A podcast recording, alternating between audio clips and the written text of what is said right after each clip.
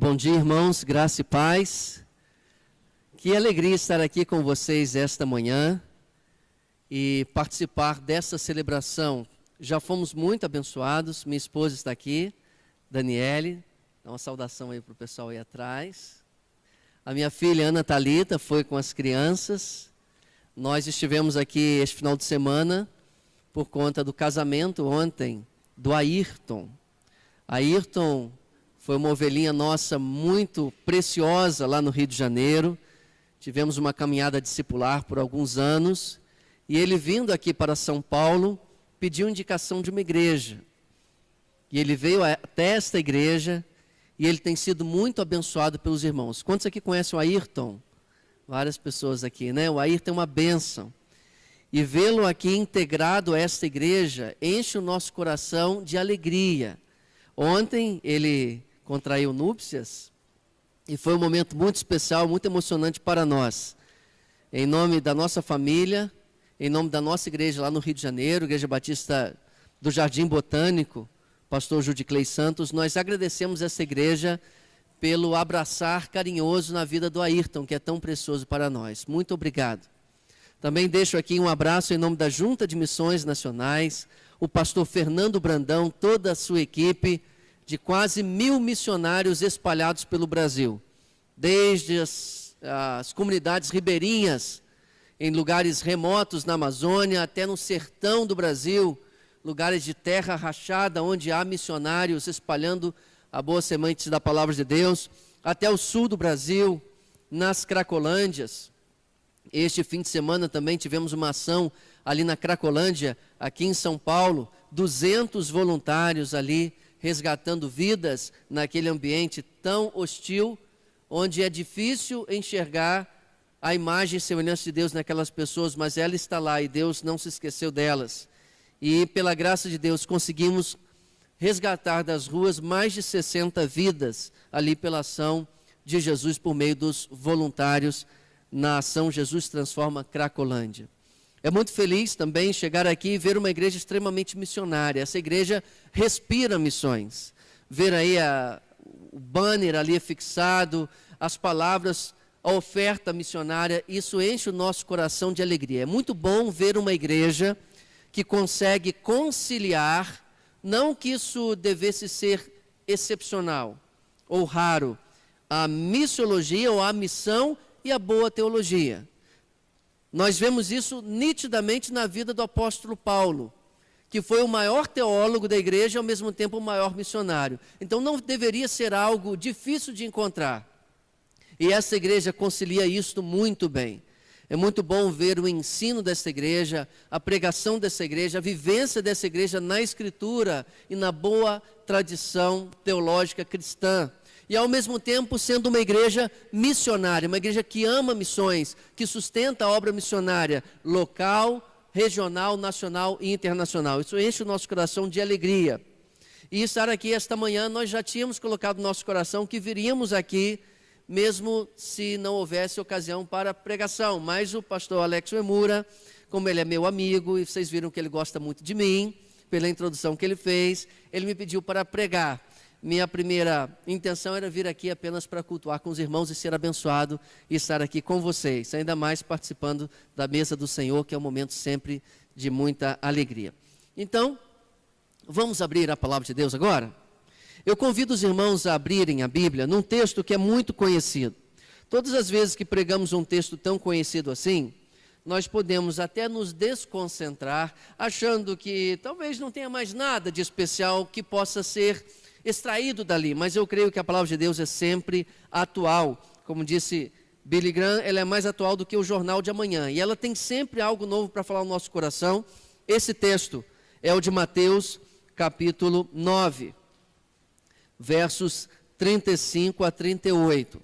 Eu lerei esse texto, depois eu vou fazer alguns comentários nesse texto. E o tema da nossa reflexão será o seguinte: Precisa-se de, de discipuladores. Vou repetir porque eu engasguei. Precisa-se de discipuladores. Vamos ler. Jesus ia passando por todas as cidades e povoados, ensinando nas sinagogas, pregando as boas novas do reino e curando todas as enfermidades e doenças. Ao ver as multidões, teve compaixão delas, porque estavam aflitas e desamparadas, como ovelhas sem pastor. Então disse aos seus discípulos: A colheita é grande, mas os trabalhadores são poucos. Peçam, pois, ao Senhor da colheita que envie trabalhadores para a sua colheita. Pai, tua palavra é lida, pedimos que pelo poder do teu Espírito, que é quem nos guia em toda a verdade, ela seja aplicada de maneira poderosa e transformadora ao nosso coração, em nome de Jesus. Primeira coisa que eu queria destacar desse texto é um contraste. É um contraste muito intenso e muito forte que existe entre os versos 35 e 36.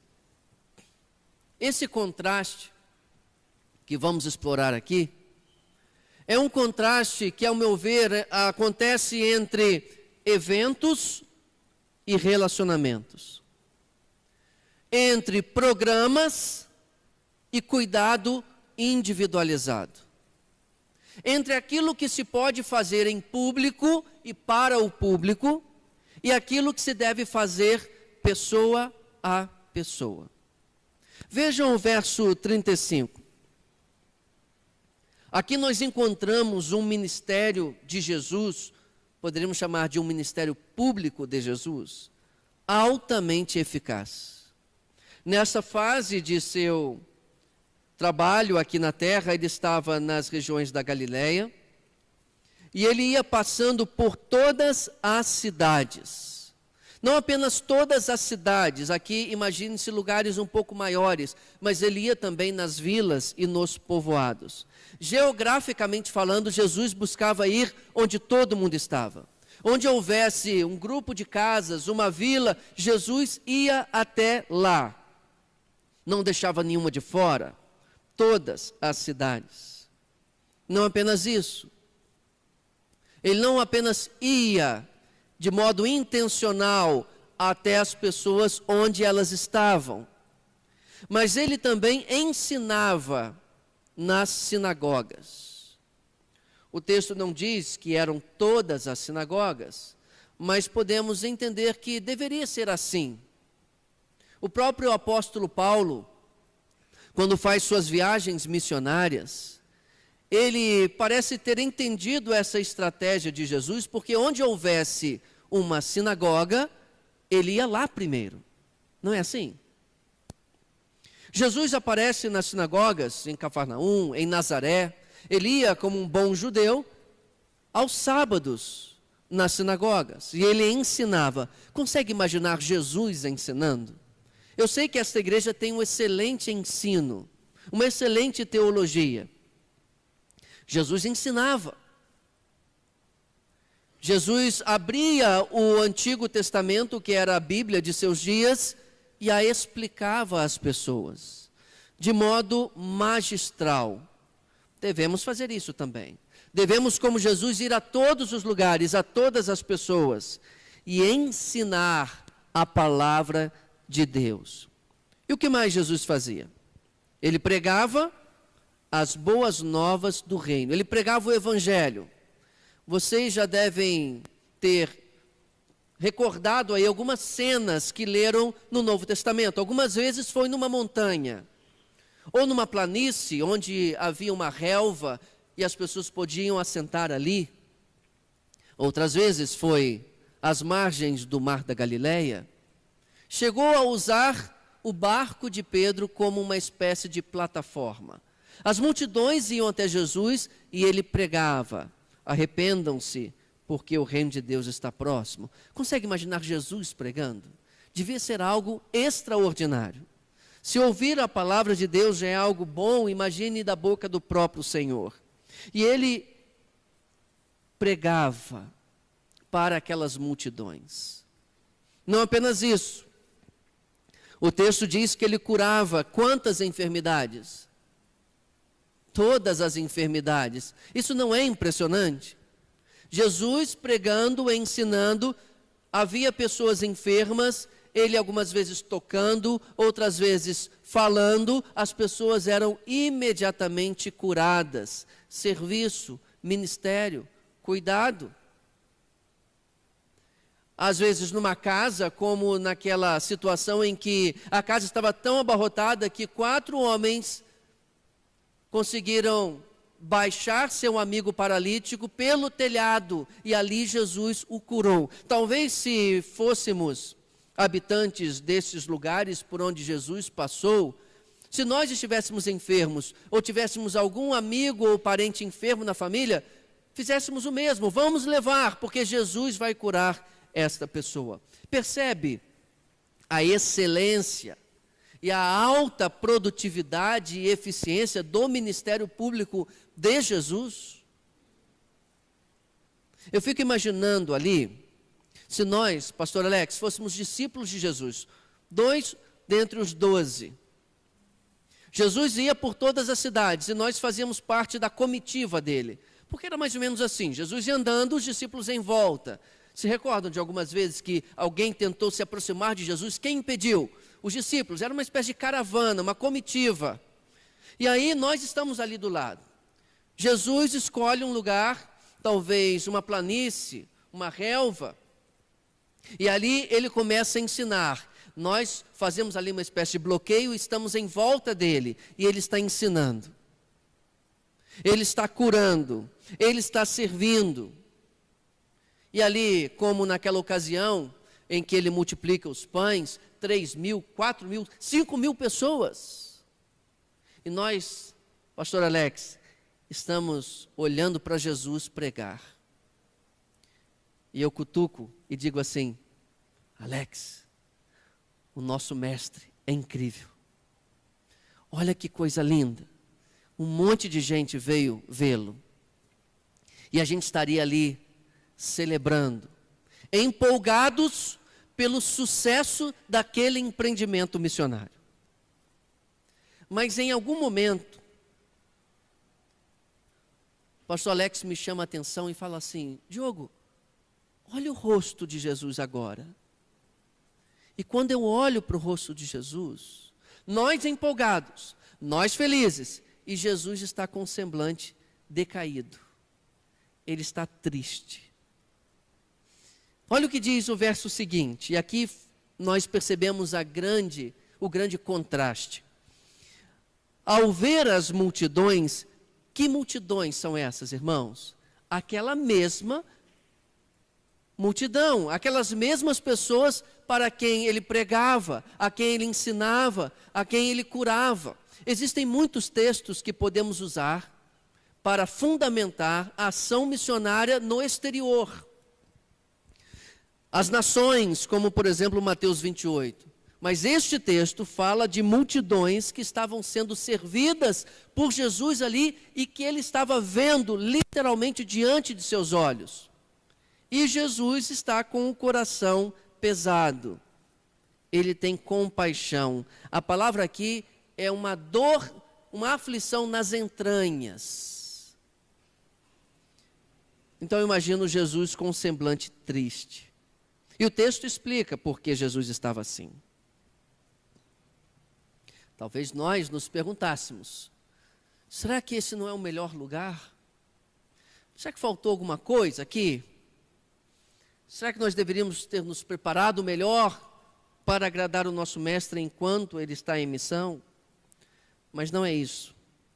Não é a qualidade da relva, não é o sol ou o clima não é o dia, não é o lugar, não é a estrutura, não é a logística. O que deixa Jesus triste é o fato de que o todas do verso 35 se transforma em nenhum no verso 36. E o que é o nenhum do verso 36? As pessoas ali estavam aflitas e desamparadas, como ovelhas sem pastor.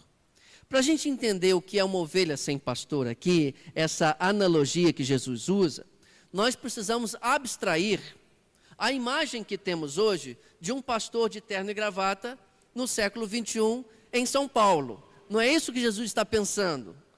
Jesus está pensando no quê? No pastor de ovelhas, literal, como havia naquele mundo agropastoril daquele contexto.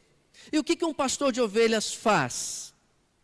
O pastor de ovelhas cuida das ovelhas, mas isso ainda é muito geral.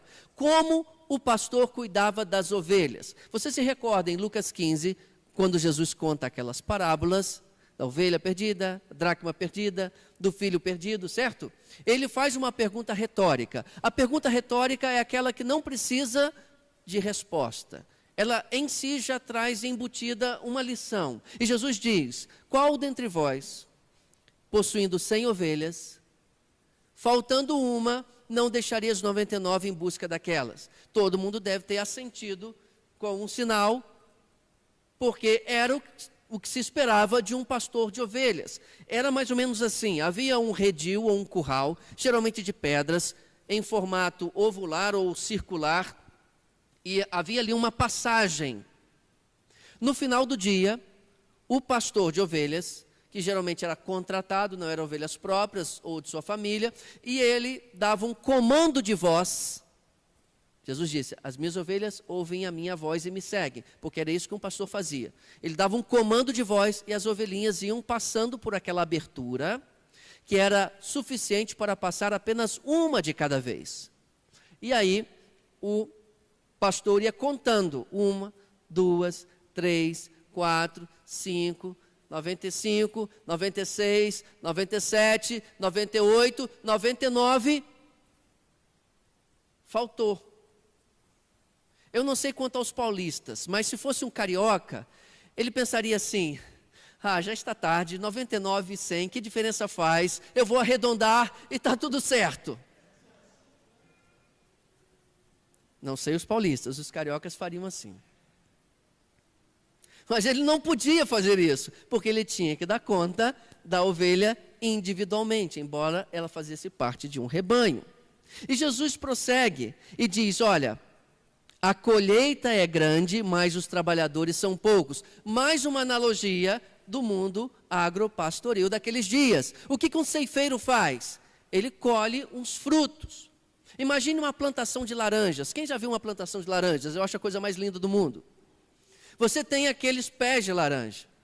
Você consegue estimar quantos frutos há pela quantidade de pés de laranja, mas você não sabe exatamente quantos são. Você precisa que alguém colha. Nesse ato de colher, aquele fruto recebe um valor individual, porque ele está na mão do ceifeiro ali naquele instante.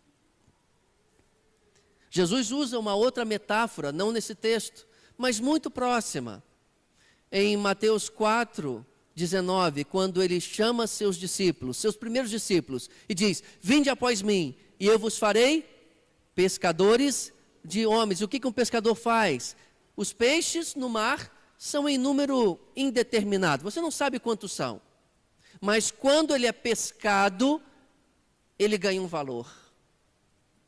Jesus, no meio de seguidores, ele pesca doze homens e fala: Eu vou cuidar de vocês, vou chamar vocês pelo nome, vou saber a história de vocês, vou acompanhar vocês, vou fazer de vocês meus amigos, meus missionários, meus companheiros de jornada. E isso não vai terminar com a minha morte, porque mesmo depois, quando eu for para o céu, eu quero levar vocês comigo, porque vocês serão meus amigos especiais. Eu vou cuidar de vocês, eu vou pescar vocês, eu vou ceifar vocês. No meio de um monte de frutos, eu vou pegar vocês, eu vou pastorear vocês. Agora, Jesus não podia fazer isso com toda aquela multidão. Ele podia pregar, ele podia ensinar, ele podia curar, ele podia ir até as pessoas mas o cuidado individual ele não tinha como fazer com todo mundo, a não ser que ele se multiplicasse na vida de outros ceifeiros, de outros pescadores, de outros pastores. Vocês estão entendendo, irmãos, que muitas vezes a igreja pode ter um excelente ministério público, um culto maravilhoso como este aqui esta manhã, um excelente ensino uma excelente pregação, um excelente ministério e serviço. Mas ainda assim, Jesus pode estar com o coração pesado, porque pode entrar alguém aqui nesta manhã, ir embora para casa e estar com uma aflição, uma angústia, estar cansada e sobrecarregada e precisa de alguém para cuidar dela individualmente. Pastor Roosevelt Orantes, ele conta algo no livro dele, Aprofundando Raízes, que é muito interessante.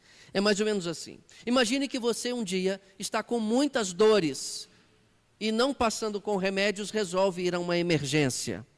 Chegando ao hospital, na sala de espera tem uma mulher grávida em trabalho de parto, um homem de meia idade com uma dor no peito, aparentemente tendo um problema cardíaco, um jovem que se acidentou de moto está com uma fratura exposta na perna, e aí, fez um assovio aqui, meu tênis, perdão, até me desconcentrou.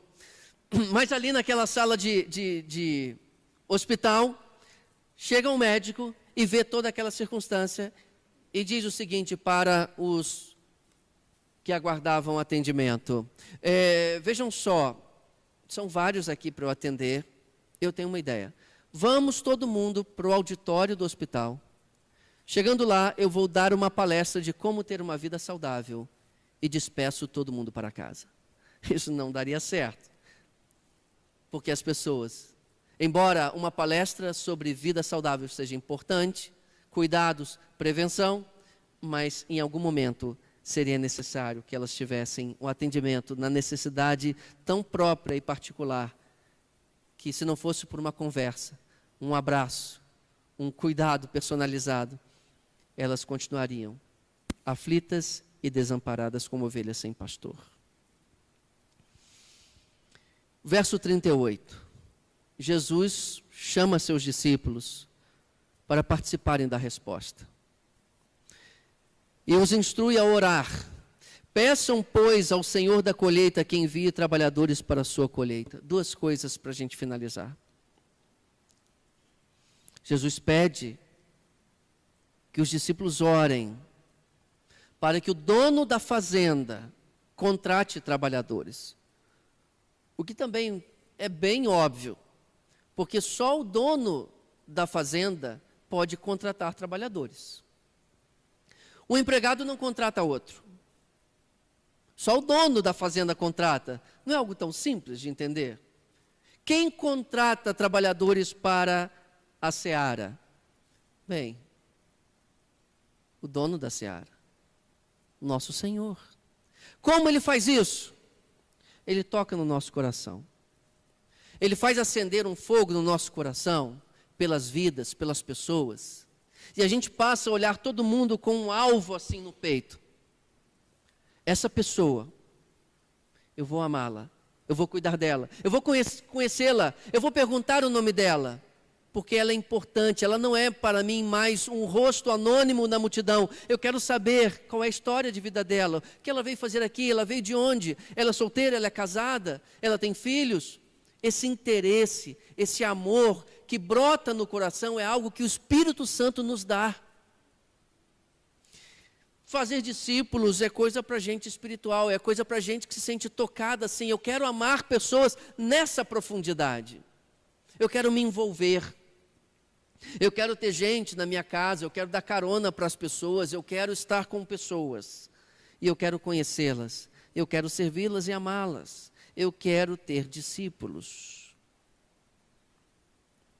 Você sente esse incômodo esta manhã? Você sente aquele incômodo assim, olha, eu quero amar as pessoas como Jesus amou. Será que Jesus pode compartilhar com você esse peso que ele está sentindo? Lembra-se os discípulos, quando Jesus estava orando no Getsemane, ele deixa e traz três dos seus melhores amigos e falou assim: orem comigo.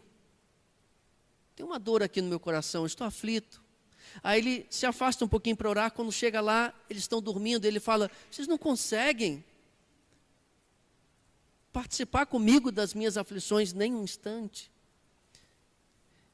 Eu creio que as igrejas precisam ter um ministério de excelência, como no verso 35, mas ainda assim, em alguns momentos, parece que Jesus ainda está esperando algo mais. E nós precisamos compartilhar com esse interesse que ele tem pela vida das pessoas. E para terminar, mesmo a última coisa.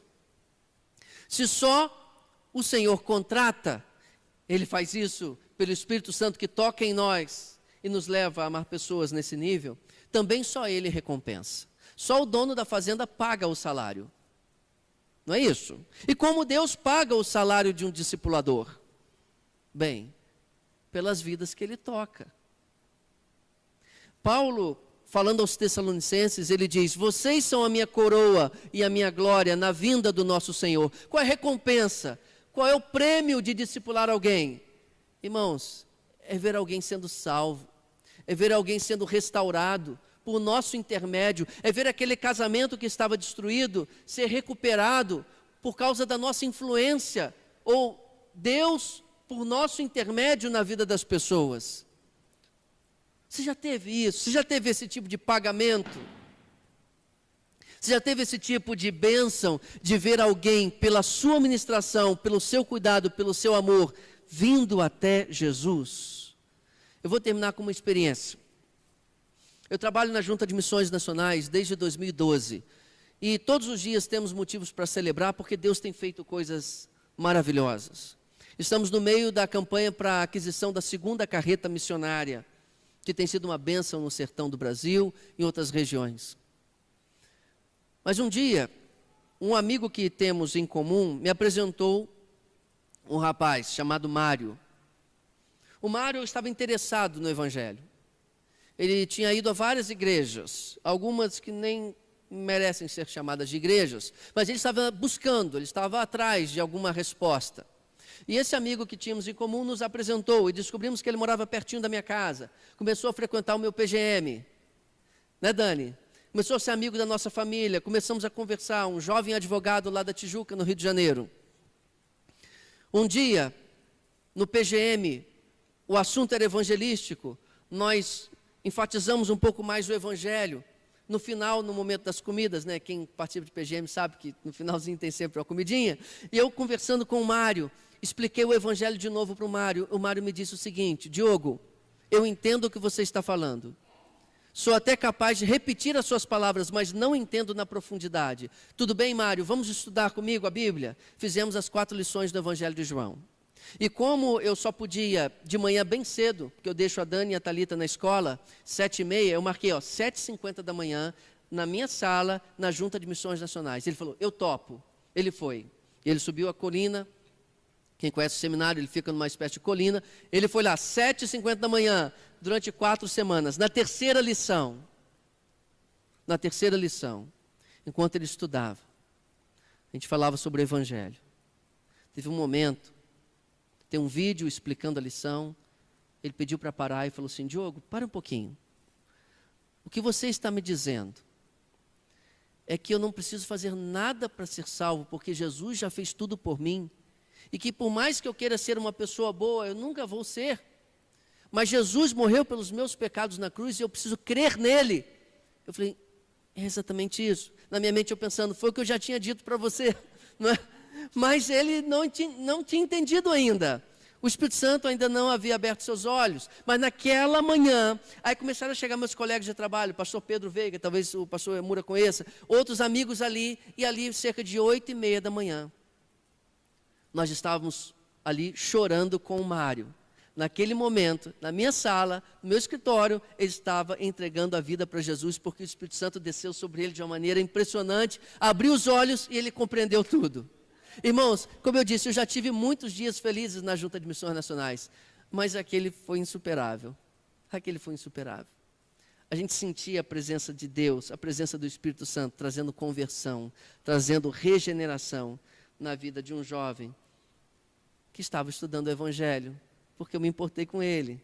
Um amigo nos apresentou, eu falei, quero ser amigo desse cara, eu quero fazer dele um discípulo de Jesus e ele está na classe de membresia da nossa igreja e vai se batizar em breve. Olha, quanto vale isso? Quanto vale isso? Deus quer dar para você experiências como essa, meu irmão. Deus quer dar para você experiências como essa. E você precisa se alistar para ser um discipulador. Vamos orar? Pai, muito obrigado, porque o Senhor nos contrata o Senhor nos alista como discipuladores. e o Senhor nos remunera, nos recompensa de uma maneira incrível, extraordinária, prazerosa demais, que enche nossa alma de gozo espiritual. E nós queremos te clamar, Pai, por a vida dessa igreja, pela minha igreja, pelas igrejas batistas brasileiras, para que um exército de discipuladores se levante, para que muitas vidas encontrem a esperança que só há em Cristo por nosso intermédio, pessoas simples, pessoas que de nós mesmos não temos nada, mas compartilhando dessa compaixão de Jesus, pelo poder do Teu Espírito, podemos tocar muitas e muitas vidas para a Tua glória. Muito obrigado, em nome de Jesus. Amém. Deus seja louvado, irmãos. Um abraço em nome da minha família e da minha igreja. Aleluia.